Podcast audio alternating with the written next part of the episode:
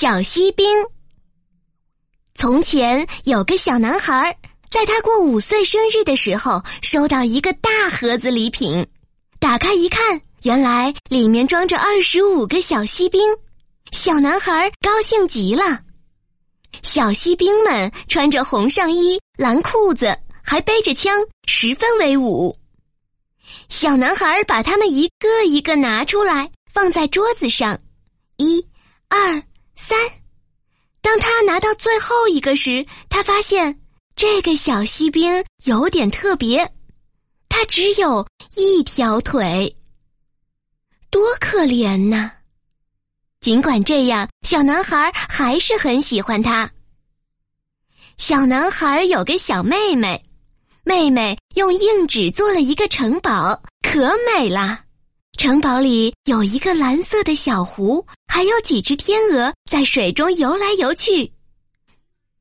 湖边还站着一个姑娘，她肩上披着蓝色的缎带，身上穿一条红裙子。她把一条腿举得高高的，藏在裙子里面，看起来好像也只有一条腿。原来小姑娘正跳着芭蕾舞呢。小妹妹对哥哥说：“哥哥，让你的小锡兵保护我的城堡吧。”哥哥愉快的同意了。他把小锡兵一个一个放在城堡的周围，担负守卫任务。哥哥把一条腿的小锡兵放在烟盒的旁边，妹妹把芭蕾姑娘放在烟盒的另一边。小锡兵端端正正的站着，眼睛偷偷的看芭蕾姑娘。他一直用一条腿站着，丝毫不觉得累。小锡兵非常佩服他，也觉得他非常可爱。夜深了，城堡里热闹非凡，只有小锡兵和芭蕾姑娘一动也不动的站着。不过，小锡兵的眼睛始终看着芭蕾姑娘。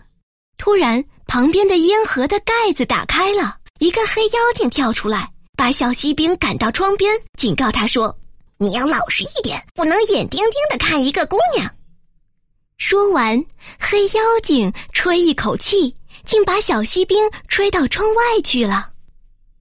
但是他依然紧紧握着枪，腿伸得笔直。第二天早上，小男孩发现小锡兵不见了，就和保姆一块找。他们手里拿着一根棍子，从楼上找到楼下，又找到房外，还特别找了窗子底下，最后仍然没有找到。不一会儿，下雨了，小男孩只好回到家里。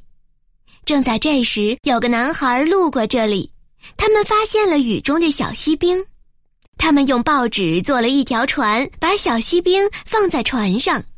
小锡兵沿着水沟顺流飘下，水流很急，纸船被冲得团团转。但是小锡兵坚定地站着，紧紧握着枪。